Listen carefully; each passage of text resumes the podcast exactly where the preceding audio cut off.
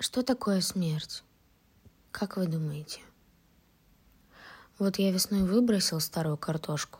Она обмякла, сморщилась. Я ее взял и бросил под забор. А нынче смотрю, там, куда я ее бросил, выросли высокие, сильные, крепкие стебли, зеленые листья. Глядишь, снова соберу урожай. А старая картошка, она, получается, умерла? Или снова продолжает жить? А, стало быть, смерти нет. И скорбим мы только потому, что не понимаем этого. Как бы не верим. Мы в оттенках пленки Свема. Или в палитре зеркала Тарковского. Или в палитре Мадонны Литы да Винчи. Сквозь ядерные тучи пробивается луч света. Вкус парного молока и земляники. Сахарного петушка и кипяченой, чуть теплой воды старого чайника. А еще сбора целебных трав. Завариваем как чай по одной, две ложки трижды в день.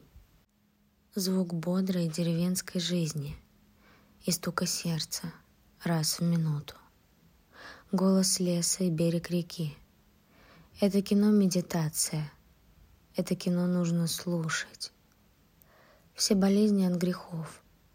Даже самый праведный человек может умереть от ничтожного микроба.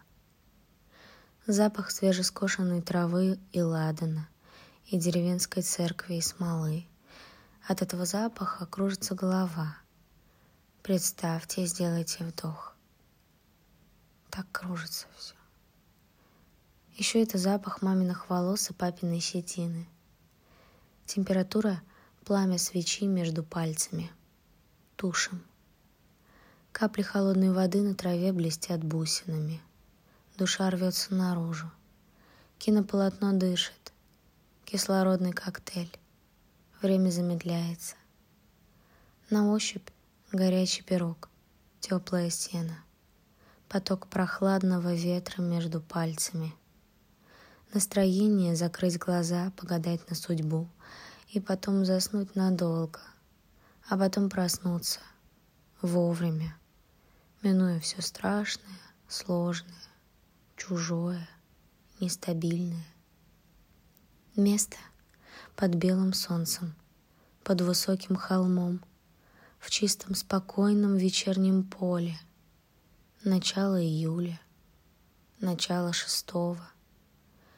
И успокаиваемся, и успокаиваемся. И становится так легко, когда ты надолго засыпаешь. Ты видишь сны?